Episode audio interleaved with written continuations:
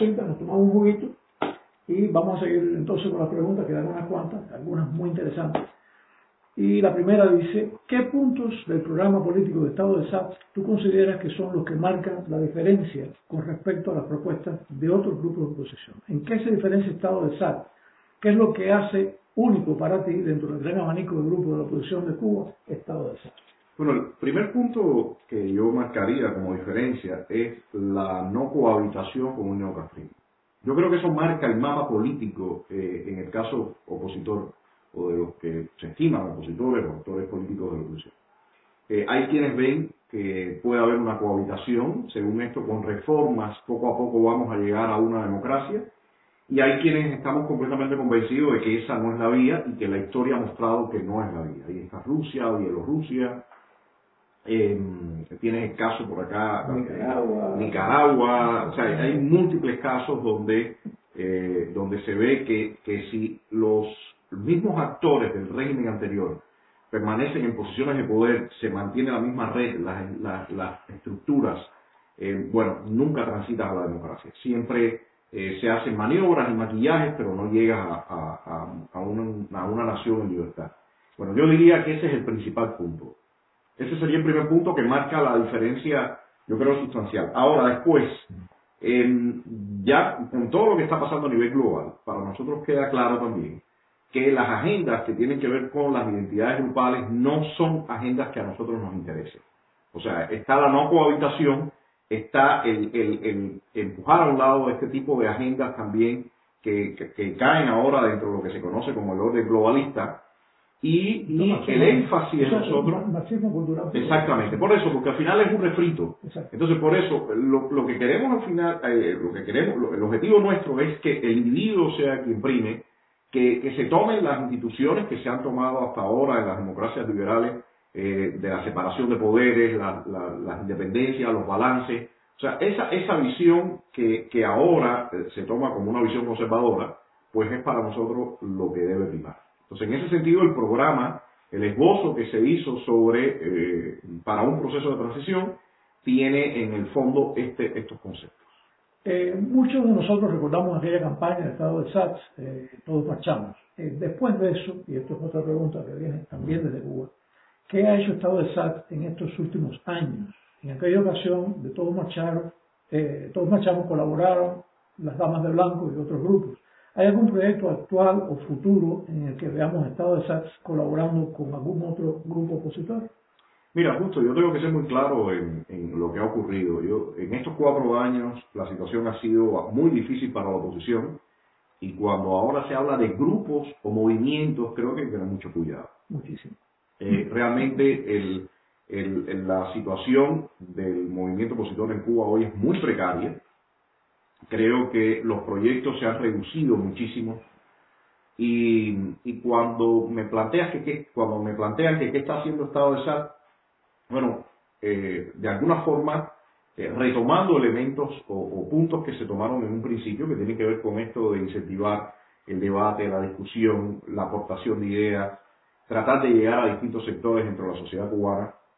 Y para eso sí estamos colaborando tanto con eh, personas dentro de la isla como en el exterior, sobre todo pa- también para que se pase de mano en mano esa información. O sea, el trabajo se está haciendo ahora principalmente en esta dirección. El periodo donde estuvimos bien activos como activistas en las calles y protestando, ese periodo ahora no, no ocurre, no es lo que tenemos, no es el escenario. Y para llegar ahí hay que reconstruir unas cuantas cosas. Hay que, hay que de nuevo rehacer eh, una estructura que lamentablemente se deshizo y se deshizo por la irresponsabilidad y el empecinamiento de varios actores, eh, tanto al interior de la isla, pero principalmente desde el exterior de la isla, que como tú decías anteriormente, eh, trataron de que el proyecto Cuba Decida eh, preponderara y, y eso fue arrasando con el resto de la oposición. Lamentable. Lamentablemente, esa es la realidad que tenemos hoy en día.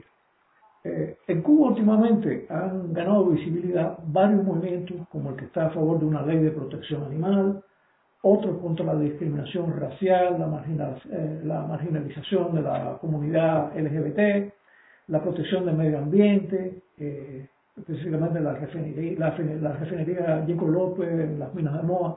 y eh, demás grupos de personas inconformes que no se sienten escuchadas. Preguntan desde Cuba. Dice, ¿no crees que Estado de Sal está fallando al no acercarse a esos grupos inconformes y hacerse partícipe de sus demandas?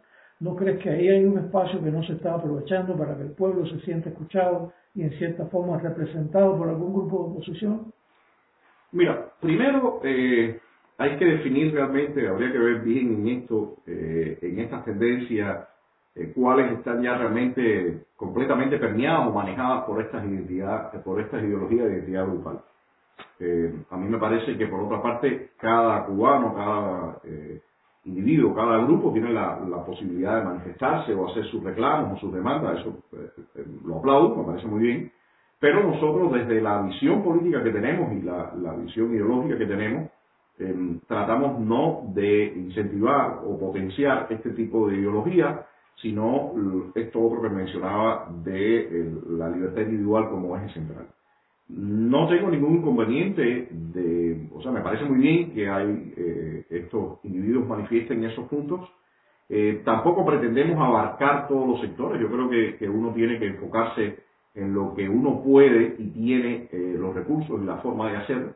Y hasta ahora no ha aparecido ese intercambio en forma espontánea o natural con estas personas. No conozco realmente eh, quiénes están haciendo ese trabajo. Así que son temas que el, propio cruzar del tiempo irá diciendo eh, con quiénes se pueden hacer algunas alianzas o con quiénes no, pero sí por la pregunta hay algunos de estos grupos con los que realmente discrepo.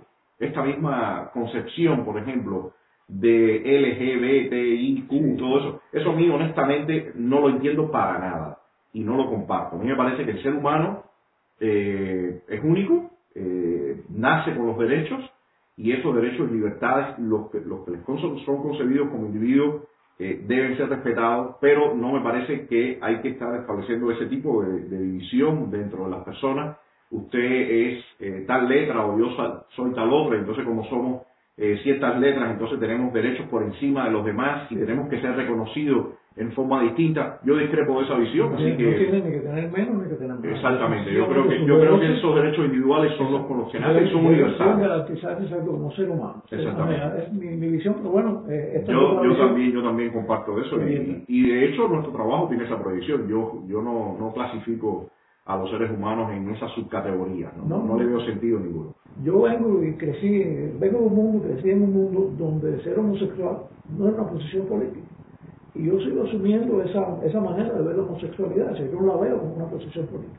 Exactamente, y eso y, tu, y usted con su sexualidad hace lo que usted estime pertinente. Ese no es mi problema. Y por supuesto, eh, tiene que tener los mismos derechos que tengo yo, que tiene cualquiera. Ni más ni menos. Esa es mi visión.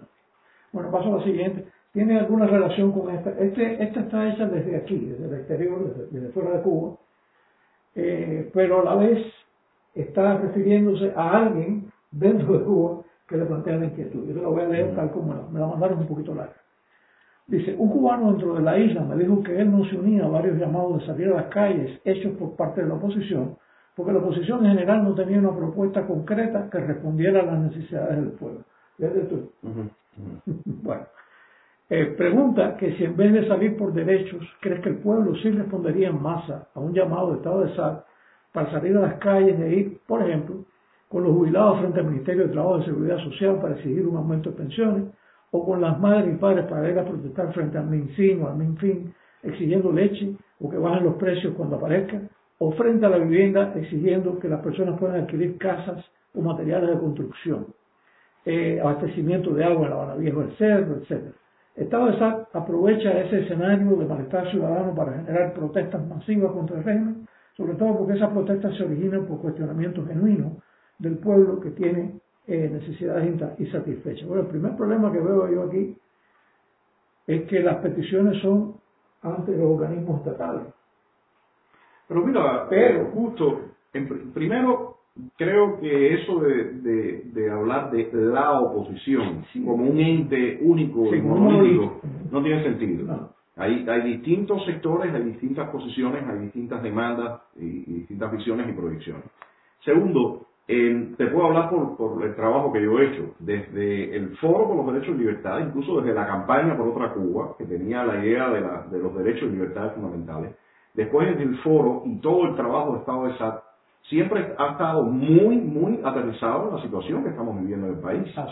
Y pidiendo las demandas básicas que se piden en cualquier sociedad democrática o en cualquier país donde tú quieres libertad. Entonces, en ese sentido, a mí me parecen justificados estos argumentos. Yo creo que es parte del temor y el miedo que tiene la gente en Cuba. Eh, segundo, como tú bien dices, yo no iría, como, como dije, que no iría frente al Ministerio de Cultura, que es sencillamente un grupo de, de, voceros del régimen.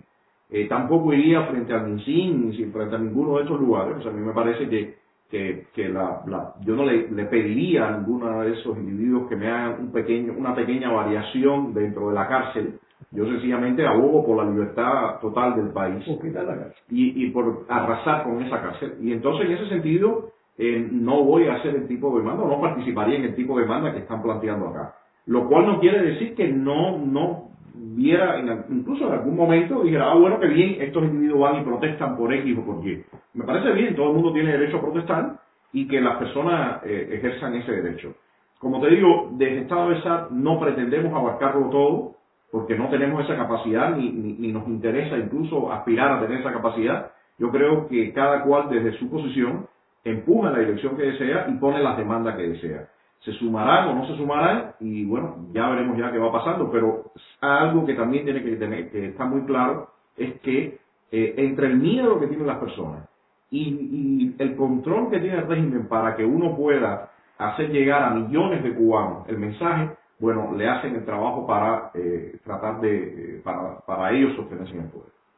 Dice aquí, todo indica un mundo cambiante hacia nuevos paradigmas y obviamente una nueva Cuba tendrá que ir en esa corriente. ¿Cómo tú ves este panorama que sobrepasa la misma cotidianidad de la lucha ideológica y nos arrastra hacia un futuro que dependerá del acierto filosófico de los líderes en una nueva Cuba postcastrista y para que éste sea promisorio evitando nuevos errores? Esa es una pregunta de Raúl Izquierdo. Sí. Bueno, yo, yo, creo, yo creo que el, escenario es bien complejo porque el castrismo durante, ya en los últimos tiempos ha buscado eh, cómo mutar para mantener el control, el poder y a la vez mostrar otro rostro. Yo creo que eso, que ante ese escenario que estamos ahora mismo, em, eh, donde aparece, donde está, donde aparece esta administración Biden, eh, donde eh, la élite del castrismo, la, inicial, ya está, ya están desapareciendo todos esos actores. Y sus herederos saben perfectamente bien que, tienen que hacer ciertas maniobras. Mm, yo, yo diría que es un escenario bien, bien difícil, donde quienes tenemos la, la, visión de la Cuba, esta no, no pasada por estas ideologías o por estos, este, estos refritos del marxismo, eh, tendremos que empujar con toda, o sea, de alguna forma te, lo mencionaba en otras preguntas, ¿no? O sea, yo creo que, que, que, es un momento crucial para, no solamente para el, a, nivel global, sino para nuestro país también.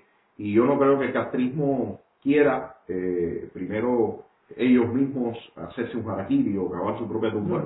Yo creo que van a, moverse en la corriente que les permita sobrevivir. Y, y, y nosotros tenemos que tratar por todos los medios de que no muten y que realmente vayamos a una, a un, a una democracia, eh, a, a, a, que el país recupere sus libertades, pero no va a ser nada simple en, en la corriente que se está moviendo el planeta. Eh, de acuerdo a lo anterior, de acuerdo a esto mismo que te preguntaba Raúl, ¿cómo, ¿cómo nos definiríamos? ¿Qué son para ti, más allá de la semántica? La relativización de los principios que antes eran categóricos, la retórica ideologizante, los conceptos que están redefiniendo los posicionamientos sobre nacionalismo, democracia, república, liberalismo, neoliberalismo, libertarianismo, socialismo, conservadurismo, neoconservadurismo, cómo encaja una nueva Cuba en los nuevos paradigmas y eh, si tú crees que cabe todo en el intento de traer de nuevo la nación a algo parecido a lo que alguna vez fue. Yo creo que, al final se tiene que dar un pugilateo, un un pulseo entre los diferentes actores y el tipo de país que queremos. Y cada uno que vaya con toda su fuerza y toda su pasión a ese pulseo. Como te decía, para nosotros queda claro la, corriente, o sea que queremos eh, enrumbar el país en esa, en esa visión del conservadurismo, en los términos que te explicaba anteriormente, y nos queda claro también que hay una corriente muy grande que está tratando, de izquierda liberal, eh, que está tratando de llevar a, al, planeta en esa, en, hacia ese nuevo orden, hacia ese globalismo, hacia ese eh, neomarxismo. Entonces, en fin, justo, yo creo que, el, que el, el, conflicto está planteado y que cada parte empuje en su dirección. Y, y veremos cuál es el resultado. Y reitero, no creo en la unidad, esa famosa unidad que de nuevo la he escuchado ahora aquí en Estados Unidos. Sí, sí. Ahora, ahora he escuchado de nuevo ese término unidad, ese término que también nos dicen que tiene que existir en Cuba. Eh, hoy leí una carta de unos sacerdotes que hablaban de la unidad también. O sea, yo creo, yo creo que ahora mismo nadie se escapa de lo que es la discusión política. Usted sea sacerdote, usted sea artista, usted sea intelectual, usted sea político, usted sea obrero, como usted quiera clasificarse, pero los seres humanos ahora no se escapan de la tremenda discusión política que hay a nivel global. Y hay que tener muy claros ciertos conceptos y ciertas ideas para no estarnos repitiendo una y mil veces lo mismo. Y en ese sentido, eh, yo como individuo me consigo eh, entrar a ese, a ese ruedo eh, y empujar en, la, en esta dirección que te planteaba, con toda la fuerza que yo tenga, respetando al otro ser humano.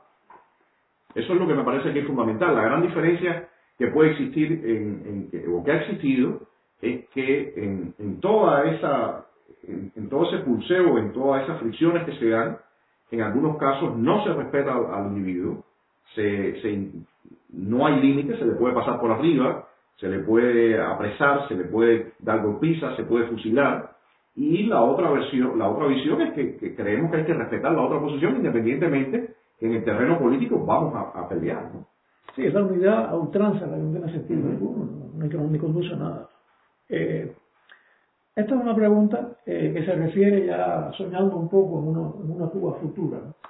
¿Le parece que el libre mercado debe ser inmediatamente instaurado en Cuba libre, sin un previo eh, periodo donde un proteccionismo impida que tanto inversionistas extranjeros como el propio exilio cubano copen toda economía y empresas? ¿Le parece que si desde el mismo comienzo se impone el libre mercado, el cubano de a pie en la isla terminaría solo vendiendo maní y China, entre otros, compraría lo que queda de Cuba? ¿Cuál cree que será el modelo económico de triunfar un cambio Mira, en cuanto al libre mercado, eh, hay que tener en cuenta, y para decirlo un poco técnicamente, que en cualquier tipo de, de dinámica importa mucho las condiciones iniciales si yo eh, echo a competir eh, a una persona que, que no tiene ni el entrenamiento, ni los recursos, ni las relaciones, frente a una gran empresa que tiene todas las relaciones y todo lo que sabemos, bueno, sabemos cuál va a ser el resultado. Eh, yo creo que es importante que una Cuba futura tenga la estructuración, la estructuración que regularmente tienen las sociedades libres que eh, micro, pequeños, medianos empresarios, grandes empresas, em, y toda esa estructuración se da solo si existen las condiciones o las oportunidades para que estos actores eh, eh, puedan crecer y puedan afincarse. Si, si se abre en un momento inicial sin tomar en cuenta, si se abre completamente sin tomar en cuenta el escenario real que tienes, mm, creo que no va a ser muy favorable para muchos de los que viven en la isla. Y todo esto se trata también de que la mayor cantidad de personas sean partícipes de todo ese proceso, en lo político, en lo económico, en lo social. Entonces hay que tener pleno conocimiento de la realidad que tenemos en la isla y de las dinámicas y a partir de eso entonces dar los pasos. Eh, creo que lo que ha ocurrido en los últimos tiempos, por ejemplo, con, acá en Estados Unidos, con Trump, él, él muy bien ha manifestado desde el punto de vista que eh, tú no puedes eh, supuestamente estar compitiendo libremente contra actores que están haciendo trampa, como es el caso de China. Entonces es lo mismo, si, si usted eh, parte de condiciones muy desfavorables para algunos y muy favorables para otros, bueno, sabe que el resultado va a ser adverso para un grupo y sabe que va a tener en, el corto plazo el descontento y la desconfianza y la frustración de muchos en, esa sociedad. Entonces creo que hay que tener cuidado en toda esa situación. Es decir, tú no descartaría para nada un proteccionismo inicial para proteger yo creo que, no sé si llamarlo proteccionismo o no llamarlo proteccionismo, yo creo que medidas que, faciliten que eh, todos los sectores sean parte del proceso. Y que no y que no de, y, no que de momento un grupo tenga todas las posibilidades y eh, y otros estén completamente disminuidos. ¿Qué es lo que pasaría si hoy, por magia, desapareciera el Bueno, pasó en la antigua Unión Soviética. Pasó. Eh, de, de momento un grupo estaba en condiciones muy favorables, el resto no lo estaba, y vimos la aparición de los oligarcas, de todos estos grupos que estaban vinculados al, al régimen soviético, y bueno, el resultado es que Putin lleva más de 20 años de todos los exegurosos y todos los, Exactamente. los, los compinches, Exactamente, la economía de compinche. fueron los que, la, la mafia, Ajá. eso era lo que dinero. Y exactamente lo tenían. Sí, yo, yo lo creo también. Exactamente. Ok, dice aquí, los Estados Unidos cambiaron de administración y muchos consideramos que también de sistema político el 20 de enero pasado. Un sistema electoral que ya no es confiable, un sistema judicial que ha desestimado más de 2.000 alegaciones de fraude para que con ello no fuera examinado una sola, ni un solo testigo pudiera declarar ante un tribunal, y luego un Congreso que certifica un ganador bajo esas circunstancias. A muchos norteamericanos nos parece, y digo no porque bueno, yo soy cubano, pero también soy norteamericano, que son simple y llanamente signos constatables de la muerte de la República en este país. Suma al anterior una censura feroz, una prensa convertida en pravdas y en gramas y cero voluntad política para detener todo esto. Por el contrario, un clima de revanchismo, de vendetta, de exclusión, es lo que está llegando desde una buena parte de la cúpula del poder. ¿Cómo ve Antonio Rodríguez lo sucedido en Estados Unidos? ¿Cómo usted ve, cómo tú ves, Antonio, este panorama? Bueno, yo creo que todas las sociedades tienen sus momentos de crisis y en este caso no tengo dudas de decir que aquí en Estados Unidos se está viviendo un momento de crisis. Em, hay ciertos grupos que están enquistados, que ya llevan mucho tiempo en, en- en manejando el poder, en esos círculos de poder. Eh, se establecen eh, muchísimos intereses y agendas económicas que em, favorecen a ciertos sectores en detrimento de otros. Y me parece que el, el personaje o, o el actor eh, Donald Trump vino a descolocar un poco y a desestructurar esa, esa dinámica y esa eh, conformación que había.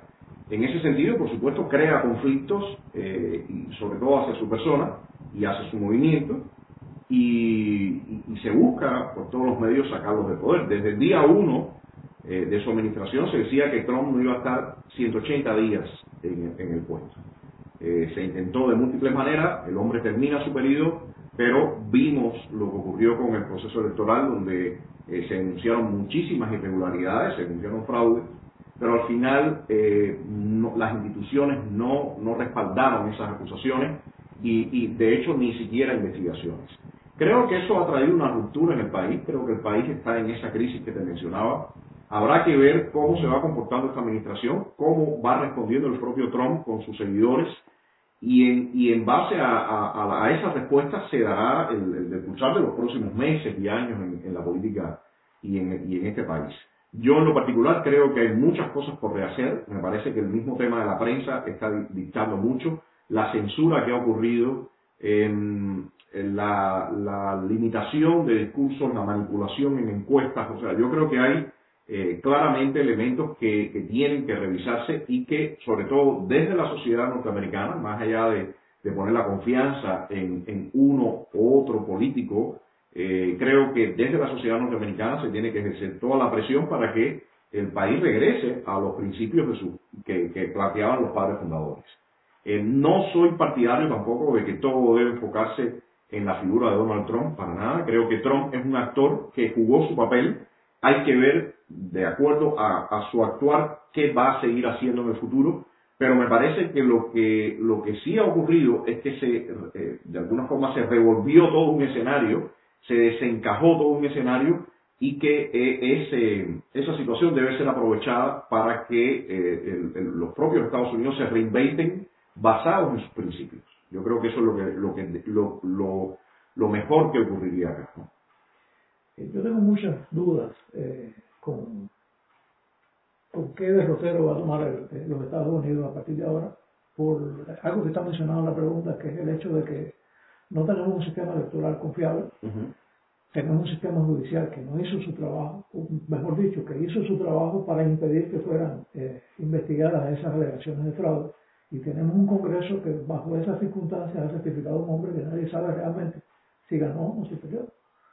Eso Yo creo que uno de los puntos principales lo puso, uno de los puntos principales lo puso Ted Cruz, que decía, para todos es, beneficiado, es beneficioso que se haga una auditoría urgente del, del proceso. Exacto. O sea, eso, eso en mi opinión era lo más sensato. No se hizo bueno, hay que asumir entonces los costos de, de algo que no se hizo. Esto va más allá de que si ganó Trump o no vaya. Exactamente. Esto va, esto va allá a nivel de tratar de salvar la vida de la República, es decir, la integridad de la República, que es lo que está en juego. Y lamentablemente yo no, no veo no veo muy claras las cosas. Incluso eh, en 72 horas ha habido 24 órdenes eh, ejecutivas. órdenes ejecutivas, ha, han dejado sin empleo a 70.000 personas en tres días eh, y veo tanto caos y tantas cosas que me estoy empezando a preguntar si no es intencional. Llevar al país a una, a una crisis profunda, rápidamente, eh, para declarar un estado de excepción y de alguna manera justificar el poder de lo que parece ser el, único poder en los Estados Unidos, que es el Partido del Pantano, con su rama republicana y demócrata. Pero bueno, vamos a dejarlo aquí porque el entrevistado eres tú. En otro momento quizás conversamos un poquito más. Déjame pasar a otra pregunta que tiene que ver con esta. Dice, sin instituciones, dice la pregunta, sin instituciones, haciendo propiamente su trabajo, con instituciones tan disfuncionales como han sido evidenciadas en Estados Unidos en estas elecciones 2020, queda un camino institucional para revertir la muerte de la República en Estados Unidos. Efectivamente, eso casi que es un comentario. Sí, es que tu comentario... Pero, dice, no hay un paralelo, salvando distancias, entre intentar una solución electoral en Estados Unidos bajo, bajo esas circunstancias e intentarlo en Cuba, donde también las instituciones disfuncionales son de utilería, una escenografía para simular una estructura democrática y una república que no son tal. Bueno, yo creo que la distancia es grande. Es grande, Yo creo que la distancia es grande y pero he escuchado, sí, pero he escuchado a personas un poco pesimistas acá creyendo que ya el sistema eh, está acabado, que no hay solución. Yo, yo no soy tan pesimista. Yo pienso que, que evidentemente es una situación bastante complicada, por, precisamente por todas las agendas estas de poder que están eh, empujando en una dirección, pero yo creo que todavía la sociedad norteamericana por mucho tiene capacidad de respuesta, ¿no? Entonces, eh, creo que lo visto ahora con todas las movilizaciones que hizo Trump y lo que él alegaba y buscaba, eh, muestra que, sí hay capacidad de respuesta y, va a depender realmente de que el norteamericano se movilice. Sí creo que, la movilización en el ámbito político, en, tema de, la, de, los reclamos a nivel social, en las calles, las protestas, la, la, la labor en el tema de la prensa, o sea, la movilización en, en ese amplio sentido eh, es necesaria. Si no, si no se hace, evidentemente ya la línea está trazada. Entonces, eh, yo soy optimista, yo creo que va a ocurrir. Yo soy de los pesimistas. Ah, bueno. no digo que no va a ocurrir, porque bueno, yo creo que puede ocurrir, yo creo que existe. Esa posibilidad que tú has descrito existe. Bueno, es que Estados Unidos no es primera vez que está en atolladeros como este. Exacto. Pero, Entonces ha logrado reinventarse, yo creo que lo va a lograr. Sí, es una posibilidad, yo creo que sí, que existe y que como tú dices, que lo que hay es que trabajar en esa dirección y empujar en esa dirección. Pero sí eh, soy pesimista en el sentido de que eh, no veo instituciones con integridad en este momento y quién va a contar los votos, que es lo que estamos, eh, he estado conversando estos días con otros norteamericanos en, en, en las redes. ¿no? Eh, sí, bueno, vamos a arrasar ahora en, las elecciones dentro de dos años y vamos a decir, bueno, pero ¿quién va a contar los votos? Este mismo sistema electoral que te acaba de defraudar, ¿quién va a oír tus quejas? El mismo sistema judicial que desestimó todo. ¿Quién No, va, pero- ¿quién pero va a yo creo que en ese ¿El sentido-? En, eso, en ese sentido, justo yo creo que es donde, donde es indispensable la presión social. Yo Para, para que se rehagan esas... Y, y- y no es nuevo, como te decía, no es nuevo. yo también. No es primera vez que... lo que que pasa, el- tú sabes qué pasa, Antonio, que confluyen un montón de cosas y una de las peores que ha confluido es que lo que tenemos ya no es prensa, sino tenemos gramas y plastas en Estados Unidos. Sí, pero por primera vez quizás aparece la, la necesidad, o se hace evidente la necesidad de que aparezcan nuevos medios de prensa como en que, que- que se muevan o que empujen en otra dirección. Hasta ahora se había quizás un poco menospreciado el valor. Eh, sí, la prensa siempre se ha sabido la importancia que tiene, pero yo diría que eh, cierto sector político despreció o menospreció la importancia que tiene que, que- que puede tener para eh, generar toda la estructura y la dinámica del país en la prensa. Entonces, Voy a, voy, a, voy a citar una frase de Román, el otro gato, o uno de los cuatro, que dice que el tamaño de tu universo depende del tamaño de tu información. Decir, seguro que, que que con la reducción y la, la- el encarrilamiento de la información que ha existido en los últimos cuatro años en Estados Unidos, lamentablemente el universo de la, de, de la mitad de los Estados Unidos es ese que es el, ir inexorablemente hacia... Se construye una burbuja que es el universo del, de ese individuo. Exacto, y, es un universo que, que, no tomo en cuenta, o sea que yo, me encuentro en, en, Twitter, en todas partes americanos que te dicen así tranquilamente, no, no, no, Trump incitó la, eh, la invasión del Capitolio, pero ¿dónde lo incitó? No, no, no, lleva cuatro años incitando, ok.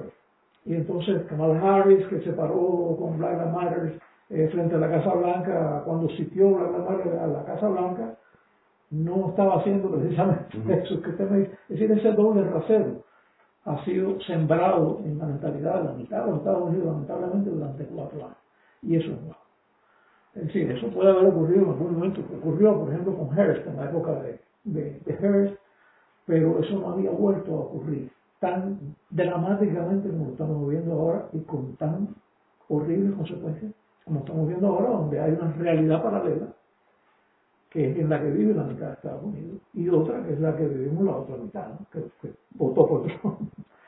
Eh, en ese sentido yo no me siento optimista, pero eh, entiendo su punto de vista y creo que como coincido contigo en eso que sí que hay que empujar. Y me caigo, ya estoy otra vez entrevistado. Déjame pasar la próxima pregunta.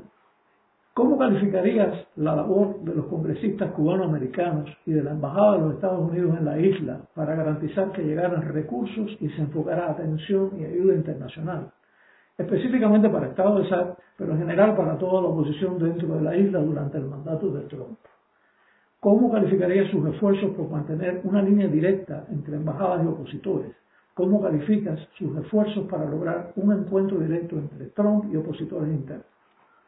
¿Cómo calificas sus esfuerzos para divulgar el compromiso democrático firmado por opositores dentro de la bueno, la pregunta está bastante larga, no son muchas preguntas. Pero muy directa, porque estoy hablando de personas con nombre y apellido, estoy hablando de Manuel Balar, de Marco Rubio y de todos los, en general de todos los senadores cubanos.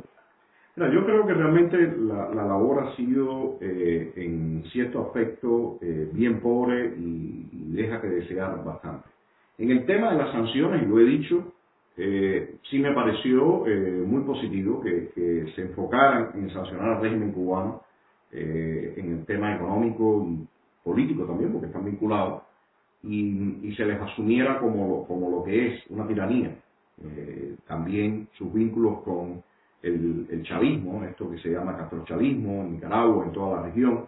Yo creo que en ese sentido la labor fue, fue muy positiva. Se, se, se cambió se dio un giro de 180 grados de lo que venía siendo la política de Obama, donde se agrupaba y se le daba eh, toda la legitimidad a este grupo de poder y, a, de hecho a sus acciones. ¿no? Eh, eh, si bien se decía que se buscaba la democratización de la isla o, Venezuela, pero al final esto lo que se hacía era legitimarlos a ellos y darle eh, el carácter de, de, gobiernos eh, reconocidos. ¿no? esa parte estuvo positiva. La parte que en mi opinión fue eh, realmente negativa y que trajo muy malos resultados fue buscar que preponderaran ciertas agendas. Lo mismo ocurrió en Venezuela, no quiero entrar en detalles porque tampoco es mi, mi tierra, pero, pero sí ocurrió y fue tremendamente claro y eso mismo, eh, eso mismo lo vimos en el caso de Cuba cuando se buscó por todos los medios que preponderara la agenda de Cuba Decide.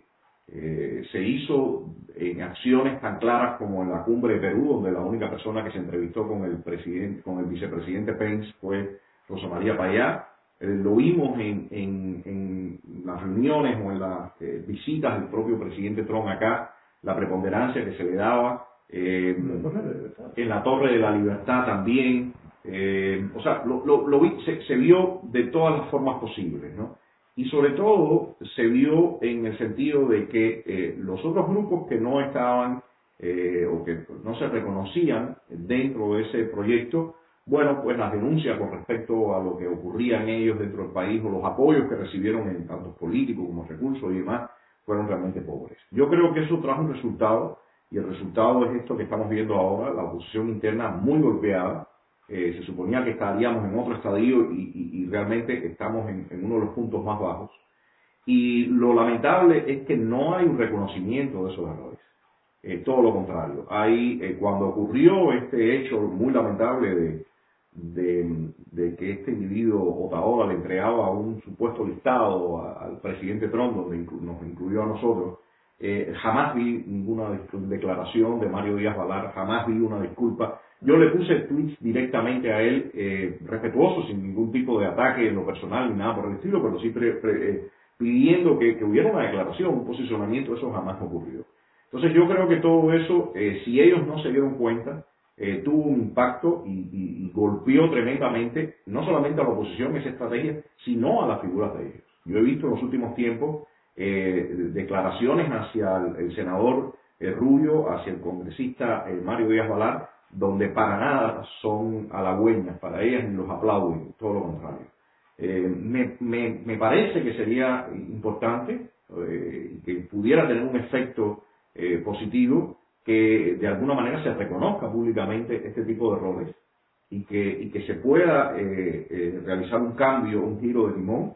En este momento eh, incrementaron las filas de los congresistas o legisladores cubanoamericanos, otros nuevos actores. Me parece que, sería muy positivo que ellos entiendan los errores que se cometieron y que quienes los cometieron pudieran públicamente dar señas de que, han entendido cómo fallaron en su estrategia y en su, y en su proyección. Vamos a ver, no soy muy optimista tampoco en ese sentido, justo. Eh, creo que a nosotros nos queda eh, el mismo trabajo por delante, seguir insistiendo en la libertad de Cuba, seguir em, em, empujando para que eh, los opositores al interior de la isla tengan todo el apoyo que no han tenido, porque definitivamente pelear contra un sistema que se maneja con tanta impunidad, con tanto, con un poder desmedido y con tantos recursos para la represión, no es una tarea eh, nada simple. Así Y justamente sobre esa situación que vamos a tener ahora, eh, está enfocada esta pregunta. Dice, con menos restricciones para la tiranía por parte de Estados Unidos, ¿cómo enfrentarán, además de la incomunicación y desamparo de la oposición interna que probablemente se acentúe, la marea alta de recursos que recibirán para consumar el cambio fraude ahora todavía más alta, no solo el castrismo, sino además oportunistas, camaleones, pseudo-opositores, posmodernos aferrados por verdad, la rebeldía auténtica pero anodina, eh, eh, la, la, llamada oposición de izquierda, la rebeldía eh, del extremo centro, los dialogueros, los pseudo-independientes, en fin, la llamada sublimación del perreo y la guanajería habitual, vamos a resumirlo así, Además, eh, copando con ellos todo el foco de atención, solidaridad, difusión internacional en todos los foros, medios y redes dentro y fuera de Cuba, y estoy incluyendo aquí el Granma, que se está encargando de divulgar esos mismos, llamándolos contrarrevolucionarios peligrosos, porque con ellos lo que quiere hacer es sustituir a la verdad. No, no, no había oído ese término de sublimación del perreo y guanajería habitual. Porque tú no lees los cuatro Ahí, bueno. La sublimación del perreo sí más o menos lo había visto, ¿no? Pero bueno, en fin. Eh, mira, eh, el reggaetón sí. Eh, ah, no, bueno, ese otro término también está... está ese es de Claudio fue. Ese es de Claudio, ese es de Claudio. Eh, mira, eh, justo, no, no hay secreto, tenemos que seguir en la, en la misma línea. Lo interesante es que eh, muchísimas personas están viendo eh, todo eso que tú estás diciendo, esa pregunta, eh, que es una, es una pregunta y a la vez es una respuesta eh, mucho, mucho lo, lo, hemos vivido, lo, hemos visto, pero yo creo que cada vez se suma más al, bando de este, eh, se suman más personas y, sobre todo las redes sociales y, todo esto que también sirve en muchos casos para manipular la información, pero también en otros sirve para mostrar una realidad y el que quiere leerla la lee. Em, yo creo que lo que queda es eh, sencillamente ir remarcando una línea clara, eh, una brújula, eh, y, en ese sentido que la gente tome papel, eh, papel activo, porque lo que me parece preocupante es que muchas personas puedan tener el diagnóstico, pero no quieran ser parte de la solución. Y, ser parte de la solución implica eh, ser activista también. Y tomar responsabilidad. Y tomar responsabilidad. Por eso te decía que, que para, para, nosotros desde SAT siempre usamos el término libertad individual y responsabilidad, porque no hay una sin otra. ¿no? Y en ese sentido para, en el caso nuestro, llegar a la libertad, tiene que haber responsabilidad. Y, bueno, el, escenario es más complejo, pero no sin solución. Yo creo que tiene solución. Eh, ¿Cómo tú ves, y esto ya es la última pregunta, cómo tú ves una salida para Venezuela, para Nicaragua, para Vietnam, para Birmania, para Cuba, tú ves una salida. Bueno, no creo que todos estemos en, en el mismo, No lo están. No, en la son- misma situación. Son ¿no? casos, culturalmente incluso son muy casos distintos, ¿no? diferentes, pero sí hay algo en común en todos ellos. Yo, a mí me parece que lo que está pasando en Cuba, y lo he repetido ya varias, en varias ocasiones, se parece mucho a lo que se vivió en la ex Unión Soviética eh, ya al final, cuando la perestroika y demás. Que, que el sistema se ve em, armado, se ve todavía con forma, pero dentro es hueco. Es como un mueble cuando tiene comején, que de momento todo parece que está, eh, está intacto, pero usted se recuesta y, colapsa y se cae. El tema es que tampoco eh, colapsa en forma espontánea, puede mutar.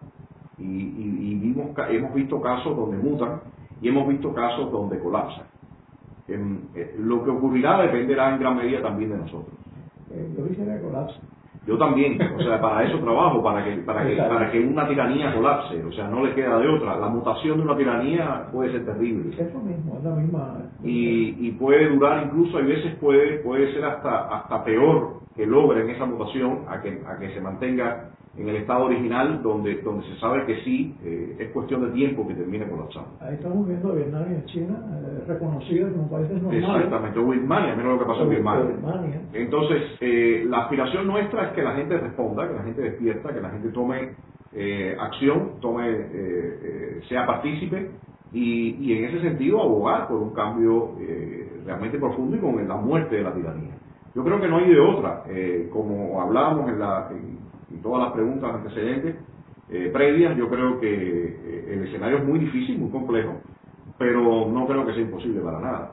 Y la parte que veo ahora de alguna forma eh, positiva dentro de la desgracia es que muchos países están viendo el peligro y, y Cuba es parte de esa realidad peligrosa y ese enemigo y ahora eh, muchos actores acá dentro de Estados Unidos que quizás no le prestaban atención a Cuba ahora le presten un poquitico más. Yo creo que sí, eso pasando.